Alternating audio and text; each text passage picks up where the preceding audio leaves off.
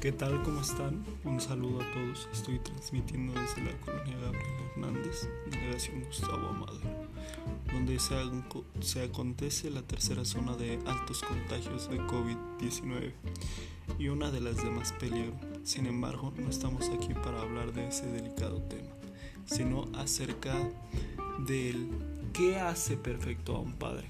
Debemos tomar en cuenta que un buen padre y madre se encarga de salvaguardar la integridad del hijo.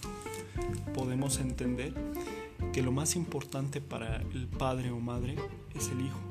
Hay que recalcar que la obligación por decreto de leyes es de suma importancia como los cuidados necesarios y de naturaleza.